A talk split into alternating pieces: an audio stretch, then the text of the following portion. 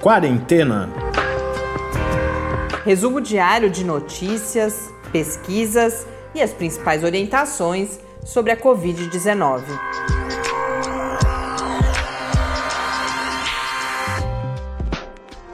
Quarentena, dia 131.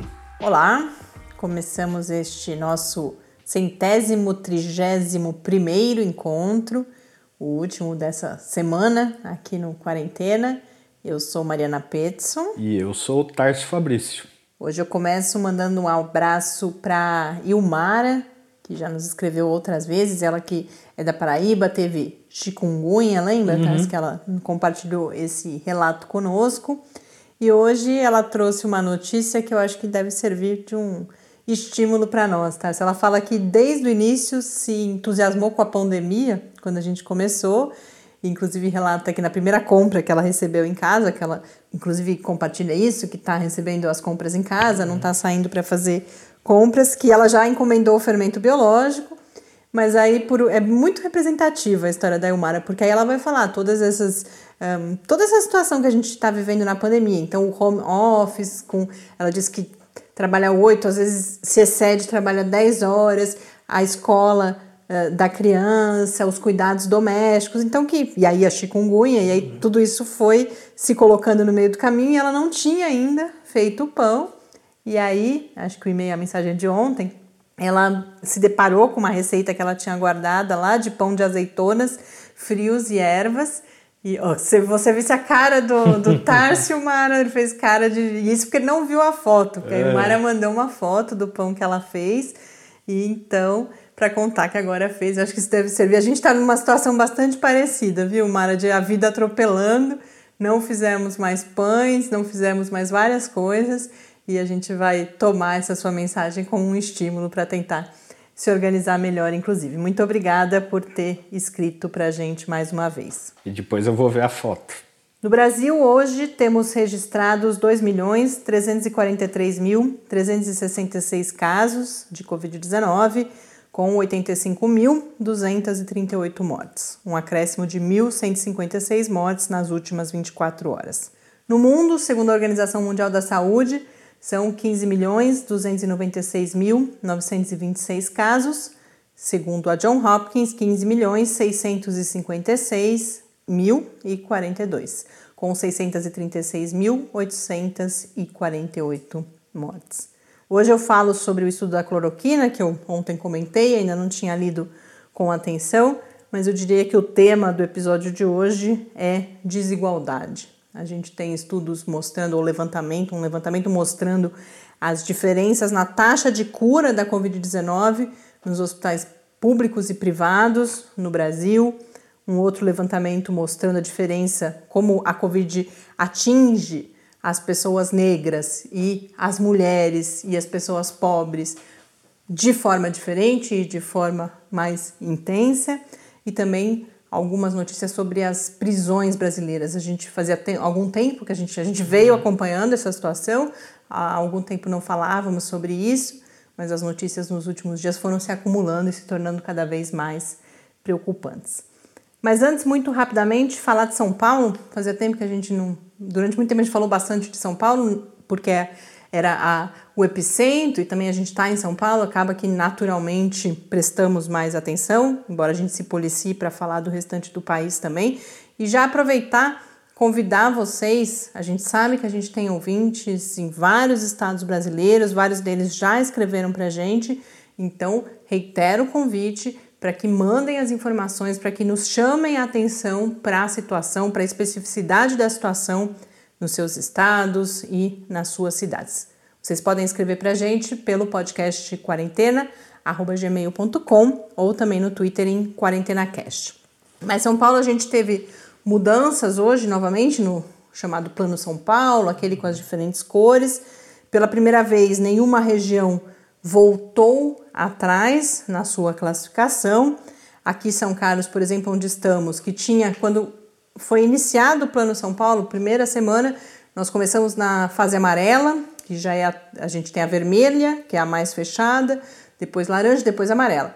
Mas permanecemos só uma semana e depois disso, inclusive, é que tivemos uma escalada de casos aqui em São Carlos e sinceramente nos surpreendeu hoje essa notícia da passagem para a fase amarela, porque inclusive na imprensa local havia um certo pré-anúncio de, de que iríamos piorar, voltar né? atrás, porque a gente tem visto o número de casos crescer, a ocupação das UTIs bastante grande, mas não foi isso que aconteceu. Voltamos à fase amarela e pelo, pela amostra que eu e o Tati tivemos na rua ontem, a vida vai ficar, já estava parecendo bastante próxima do normal e agora mais ainda. E um outro exemplo surpreendente é que Campinas, que está com 90% de ocupação das suas UTIs para Covid, também não foi para amarela, mas saiu da vermelha e foi para laranja. Mas nessa notícia, que é feita a partir de um anúncio do governador João Dória, fala-se em 100 novos leitos de UTI no interior. E aí a gente vê aquilo que o professor Bernardino já evidenciou, e eu não lembro exatamente quem agora, mas logo depois outra pessoa com quem eu conversei também, mostrando essa lógica de que ah, se há leitos e portanto as tá pessoas bem, não né? morrem em casa ou na rua e sim na UTI, que, que é esse modelo de controle é isso, da isso pandemia. É um absurdo, né? É um absurdo utilizar esse tipo de lógica para gerenciar a, a pandemia. Recomendo quem não acompanhou a entrevista com o professor Bernardino, não a dessa semana, mas a de quinta-feira passada, que foi exatamente sobre isso, que busquem esse episódio de quinta-feira da semana passada. Eu me comprometo, amanhã eu falo o número aqui, eu não sei agora que dia que foi, mas eu me comprometo a trazer porque ele coloca a alternativa. Não só ele critica esse modelo, mas ele mostra como pode ser diferente e fala inclusive em um papel de todos nós da sociedade impressionarmos por esse outro modelo. Então amanhã eu trago esse episódio e realmente recomendo que quem não ouviu acompanhe. Nós tivemos o anúncio, a publicação, na verdade, na revista Science, de um estudo muito abrangente envolvendo vários pesquisadores brasileiros, mas o estudo foi liderado pelo Imperial College, pela Universidade de Oxford, sobre a chegada do vírus ao Brasil e como a pandemia se espalhou pelo país. Esses pesquisadores, eles partiram de uma análise genômica a partir de 427 amostras de genomas do vírus, é um dos maiores bancos, é, é o maior da América Latina sem dúvida nenhuma e um dos maiores bancos do mundo. Então, a partir dessa análise de dados de mobilidade das pessoas e também dados epidemiológicos conseguiram reconstruir esse quadro que, em grande medida, a gente viu acontecer. Então, o que, que eles concluem? Que as intervenções, as chamadas intervenções não farmacológicas, que são o distanciamento físico, o fechamento das escolas, o fechamento do comércio, conseguiu reduzir a taxa de transmissão, o hoje já famoso R, de mais de três, ou seja, cada pessoa passava para três, e depois essas três passavam para um número ainda maior, e assim a pandemia ia crescendo para valores próximos de 1 em São Paulo e no Rio de Janeiro, que eram esses estados que estavam com essa pandemia mais intensa. Mas, desde o momento que as medidas justamente de contenção foram sendo revistas, esse número permanece próximo de 1 e acima de 1, e portanto, embora estejamos aparentemente com essa estabilidade, esse platô alto que a gente vem falando, a pandemia ainda não está regredindo, ela ainda está crescendo. Sobre a entrada do vírus no Brasil, eles identificaram mais de 100 episódios de o que eles chamam lá de introdução internacional. Então, pessoas vindo de outros países e trazendo com elas o vírus para o país. E isso pelos estados mais conectados. Então, São Paulo, Minas Gerais, Ceará e Rio de Janeiro, eles destacam. Mas só menos de uma dezena, eles falam handful, que é, pode contar nos dedos os casos que resultaram em transmissão continuada, em transmissão sustentada. Vários desses episódios, a pessoa chegou, não contaminou ninguém, ou contaminou poucas pessoas e você não gerou um surto a partir disso. É a partir de poucas pessoas que a pandemia vai se instalando no país. E a maior parte dos casos que a gente vê hoje, eles são derivados de três linhagens principais. Eu estou chamando de linhagens, não sei exatamente qual uhum. o termo, né, que se usa, mas três linhas genéticas aí, assinaturas genéticas desse vírus, originárias da Europa. Outra identificação que eles fazem é de uma primeira fase em que a transmissão comunitária ela se instalou. O que eles conseguem ver agora é que a transmissão comunitária ela se instalou já mais ou menos na mesma época em que nós fomos notificados, em que soubemos do primeiro caso no Brasil. E a análise é que isso é rápido e que o país estava preparado, portanto havia uma vigilância, havia uma estrutura e que essa resposta foi rápida. E nessa primeira fase ela é caracterizada por uma transmissão contida nas fronteiras estaduais. É só numa segunda fase que nós passamos para um movimento de longa distância e, portanto, é quando a gente vê a pandemia começar a sair da região sudeste. E cada um de nós que viveu isso, em grande medida, lembra disso acontecendo. Mas agora esse estudo, e é claro que além disso que a gente reporta aqui e que é importante para nós, para a gente saber o que aconteceu no país, há uma série de outros dados muito mais técnicos colocados lá e que, como a gente falava ontem da EpiCovid também, é uma produção de conhecimento sobre pandemias, que é válido não só agora, mas também para ocorrências futuras, para a gente poder inclusive prevenir e controlar melhor. Ontem, então, eu mencionei o estudo da cloroquina e hoje eu fui me informar melhor. A gente teve dois novos estudos publicados na Nature mostrando, vamos lá, se adivinha, tá se eficaz ou ineficaz. E um deles faz, eles conversam em grande medida, e um deles faz um alerta muito importante que pode explicar, inclusive, aqueles primeiros resultados. Porque o que eles vão. É, esse primeiro estudo é um estudo alemão que concluiu que a cloroquina não previne infecção por SARS-CoV-2, o vírus causador da Covid-19, de células de pulmão humanas. E aí tem toda uma questão da presença ou ausência de uma enzima que, que é importante no processo de infecção. A principal conclusão qual é? É que a infecção e a ação da cloroquina são específicas para o tipo de célula.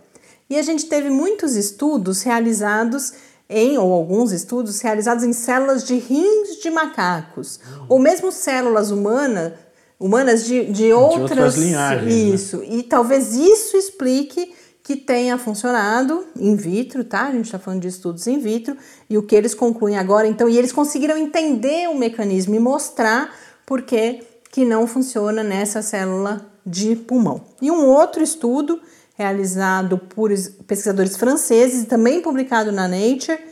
Eles, nesse caso, eles fizeram alguns estudos in vitro com macacos e com células de macacos, né? E com células de células pulmonares humanas também, mas também uma parte do estudo em modelos animais, em macacos. E nesse caso, a conclusão é que ela não funciona também como prevenção, como profilaxia, seja pré-exposição, ou seja, você toma para não ficar doente se você vier a ter contato, ou pós-exposição, por exemplo, profissionais de saúde que a gente sabe que foram expostos e aí você dá como forma de tentar impedir a infecção. E esse estudo também avaliou a administração cedo, no sentido de que a pessoa acabou de ser infectada e já é ou apresenta os primeiros sintomas e já é tratada, e também tarde, aqueles casos que já, já evoluíram e não funcionou em nenhum dos casos. Então, só registrando mais uma evidência e muito interessante esse primeiro, né, que vai mostrar uma coisa de ciência básica mesmo, de que o que eles recomendam é isso, olha, muito cuidado, a linhagem celular tem que ser, o tipo de célula tem que ser esse, porque há um mecanismo ali envolvido que é próprio de uma célula e não da outra. Falar das nossas notícias agora, então, relacionadas ao tema da desigualdade. Várias vezes aqui no Quarentena, muito especialmente aos sábados, né, nas nossas conversas com os pesquisadores do programa de pós-graduação em Sociologia aqui da UFSCar, a gente evidenciou essa questão da desigualdade. Havia um discurso inicial, a gente entende a origem dele, de que ah, o vírus infecta todas as pessoas igualmente. Isso, ao que tudo indica, é fato. Mas não é bem assim, porque as pessoas estão diferentemente expostas ao vírus, por exemplo, se elas precisam sair de casa para ter alguma renda, elas estão diferentemente expostas por causa das suas condições de moradia e os impactos do vírus e da doença sobre elas também é diferente de acordo com, por exemplo, o acesso à saúde que elas têm não só neste momento, ao cuidado específico. Mas que elas tiveram ao longo da, da, da vida, né? Por exemplo, em relação a, a, condições cardíacas, doenças cardiovasculares e a própria possibilidade de, de cuidar da sua saúde uhum. como um todo. E hoje a gente, eu trago um conjunto de notícias que mais uma vez evidenciam isso. A primeira delas foi um levantamento publicado na Folha de São Paulo que mostra que a taxa de cura da Covid-19 é 50% maior entre os pacientes tratados em hospitais privados. Entre esses pacientes dos hospitais privados, 51% sobreviveram entre os internados. Aqueles que foram tratados em hospitais públicos, apenas 34%. Eu acho que isso é num período de tempo né, desse levantamento. 34% e que começa lá no início da pandemia. 34% apenas sobreviveram. Então, 51% sobreviveram nos hospitais particulares, privados, e 34% nos hospitais públicos. Essas porcentagens uh, nos públicos são mais altas ou menores, na verdade, né? No, nos hospitais públicos a situação é maior de desigualdade nas regiões norte e nordeste. Agora, um dado interessante que aparece é que quando a lotação dos serviços de saúde diminui e os profissionais já estão mais experientes no tratamento da Covid-19, o serviço público recupera essa diferença. E a gente teve inclusive um caso no Ceará em que o SUS passou a ter um desempenho melhor do que o sistema privado. Então a gente vê que não é algo inerente do Serviço Único de Saúde, Sistema Único de Saúde, do SUS, que várias vezes já foi falado aqui também, em vários outros lugares ao menos uma vantagem o Brasil teve, que é de contar com o com SUS. sistema porque quando ele tão, tão robusto porque como quando ele é operou SUS, né? nas condições mais adequadas, com o problema é que antes ele estava subdimensionado para o tamanho da população que precisou desses serviços. Mas quando ele voltou a condições melhores e quando os profissionais puderam receber o treinamento adequado e ter tempo, e as inclusive, condições mais adequadas, né? A gente ver a recuperação. Isso é importante dizer, porque quando a gente coloca os números iniciais, e me incomodou isso, parece que não, os privados são é, o público, a gente põe essa pecha de ruim no SUS. Uhum. Mas não, o outro dado mostra pra gente que houve, portanto, é, são, uma são vários fatores, é, é disponibilidade de profissionais, por exemplo. O hospital privado, se está faltando, está sobrecarregando o médico, ele contrata outro imediatamente é uma coisa que no sistema de saúde não funciona tão rapidamente assim.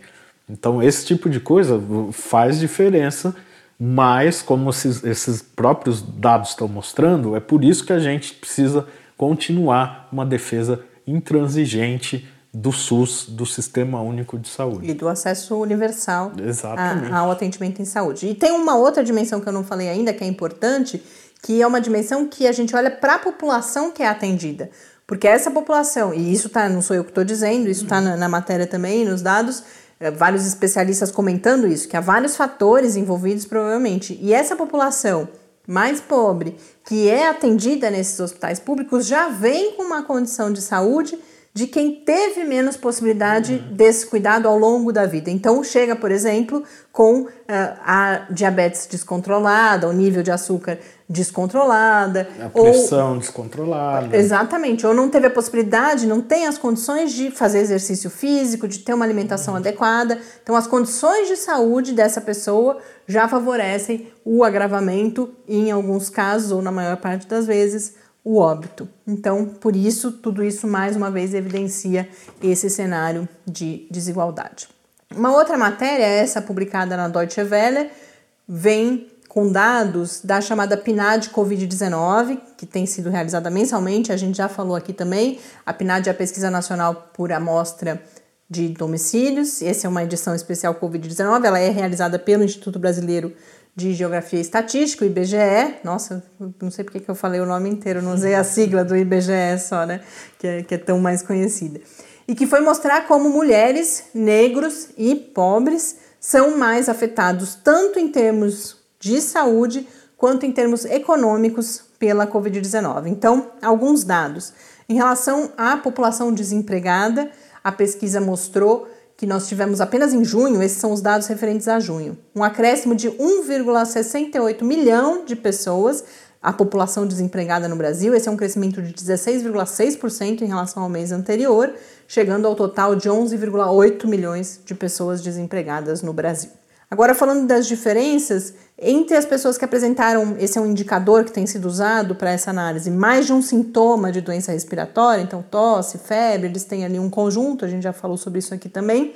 Dentre essas pessoas que eles estão considerando que muito provavelmente então tiveram um quadro de Covid, 68,3% eram pretos e pardos, a população negra, portanto, e apenas 30,3% eram de pessoas que se declaram brancas. Então, aí a gente vê uma primeira diferença por essa questão racial. E depois uma diferença de gênero também, que dessas pessoas, 57,8% eram mulheres e 42,2% eram homens. Uma diferença menor, mas também presente. Então, outra. Tem mais um, um dado aqui que. Uh, ah, essa questão das mulheres é muito interessante lá. Ele menciona uma pesquisa de uma antropóloga, que é professora da Universidade de São Paulo, que em outro momento ela fez uma. que, que é essa. É, as mulheres estarem mais expostas e terem mais problemas não é algo exclusivo da Covid-19. Uhum. É uma situação já identificada em, em outras, outras epidemias. Então, por exemplo, esse, essa pesquisa da Denise Pimenta, que é essa antropóloga, foi uma pesquisa de doutorado realizada em 2015 durante a epidemia do ebola em Serra Leoa e ela cunha um termo que é o cuidado perigoso. A gente também, coincidentemente, no fim de semana falamos muito de gênero e essa ideia de que o cuidado é delegado às mulheres uhum. é algo muito presente nas discussões de gênero e aqui por isso ela chama de cuidado perigoso. Por quê? Porque geralmente são as mulheres que cuidam dos doentes, não só os da sua família, mas, por exemplo, se a vizinha fica doente, ela assume o cuidado com essa vizinha uhum. e com a sua família e que por isso fica portanto, mais exposta. Além disso, no Brasil, a maior parte dos profissionais de saúde, principalmente não nas carreiras, é claro, mais valorizadas, como é a carreira médica, mas nas carreiras de enfermagem, são mulheres e, portanto, elas estão nos serviços de saúde e também em outras atividades de alta exposição, como, por exemplo, nos serviços de limpeza. Então, isso explicaria todas essas diferenças de gênero. E para a gente terminar, falar um pouco, como eu anunciei, como está a situação das prisões. A gente já há várias semanas conversou com a professora Jaqueline Senhoreto no nosso quadro de sábado, aqui da, da Sociologia da UFSCar, e ela já anunciava esse problema das prisões, da população, tanto da, do, das pessoas presas, dos presos e das presas, mas das pessoas que trabalham também nesse sistema carcerário. E hoje ou ontem, o Globo publicou os dados, o Globo, e a gente tem uma notícia do Nexo que a partir desses dados também, o Conselho Nacional de Justiça mostra que o número de pessoas da população carcerária brasileira infectadas por Covid-19 quase dobrou em um mês. Teve um aumento de 99,3%, chegando a 13.778 casos. Destes, 8.665 entre presos e presas, mas principalmente presos, a quase totalidade é, do, é, é de homens, e 5.113 agentes prisionais. A gente vê que é um número bastante alto também. E aí tem uma outra questão que eu abordo depois, que foi a proibição logo cedo das visitas aos uhum. presos por conta, ah, para impedir a transmissão mas fala-se muito. Esqueceu-se que os agentes prisionais Isso, estariam indo na prisão o tempo inteiro. E também né? poderiam ser os vetores do vírus. E tivemos 136 óbitos, o que é um crescimento de 33,3% nesse mesmo período de um mês, sendo 71 presos mortos e 65 agentes prisionais.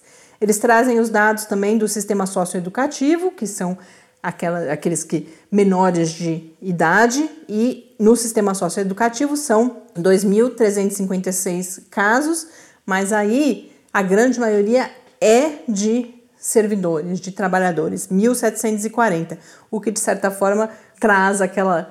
A gente tem falado muito da questão das crianças e dos adolescentes, a gente percebe que aqui é a população adulta que mais adoece. E 16 óbitos, e aí só dos trabalhadores, nenhum não há o registro de nenhuma criança ou adolescente no sistema socioeducativo, adolescente, na verdade, né, no sistema socioeducativo, jovens que tenham vindo a falecer por conta da Covid-19. Outra informação que eu registrei aqui, que está nessa notícia e que a Jaqueline comentava, que o presidente do CNJ e do STF, o Dias Toffoli, tinha lá atrás feito uma resolução recomendando aos juízes que analisassem a revogação das prisões preventivas de uma série de categorias aí dessa população carcerária, mas essa notícia traz a informação de que até agora o STF negou 84,2% desses pedidos de ou de liberdade ou de prisão domiciliar ou de progressão de regime que trouxeram como justificativa o cenário da pandemia.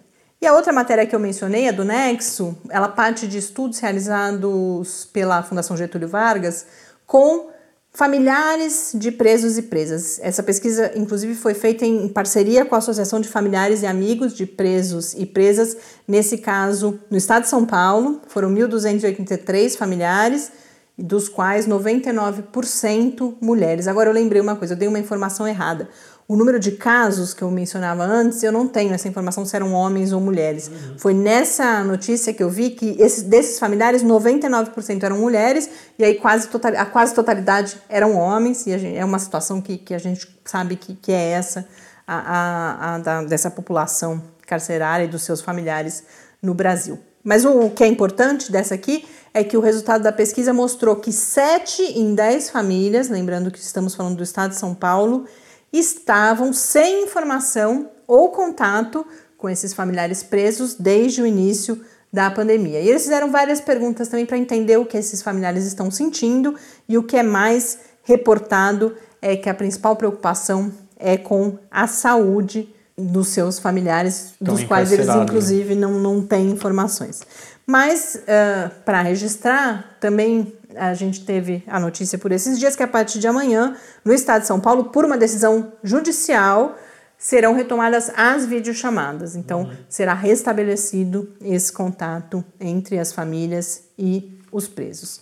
E para concluir, mesmo só uma última notinha relacionada a isso, a Folha de São Paulo também traz uma notícia específica de Porto Alegre. A gente chegou a falar de Porto Alegre essa semana, né? Talvez seja a mesma e eu não esteja lembrada, que o Presídio Central de Porto Alegre anunciou que ficaria, deve ser essa notícia que você tinha dado, agora você falou, eu lembrei, que ficará sem novos detentos por 15 dias, justamente por uma situação que é de quatro, é uma, uma unidade prisional com capacidade para 1.800 e que tem 4.200 e, portanto, eles não ficam em celas. E aí já há registro de casos e para se averiguar e se controlar não haverá novos detentos. Mas eu selecionei essa para sugerir que olhem essa matéria na Folha, porque a foto que ilustra e que mostra as condições em que essas pessoas ficam todos os dias, inclusive a foto da, da, da Folha, a legenda era que comparou-se a um navio negreiro. E realmente, é um do lado, é todo mundo grudado. E aí, isso já seria desumano de, em qualquer situação. E para o cenário de transmissão da Covid, que hoje em dia todos nós sabemos como se dá, é óbvio o tamanho da tragédia que pode vir a acontecer. E tem um detalhe, você falou que saiu na Folha, a gente furou a Folha por isso. Eu tinha informação em primeira mão. Então. Não, talvez a notícia seja mais antiga, tá? Porque a foto está na capa, mas a gente checa amanhã para ver se a gente pode se regozijar aqui de fato.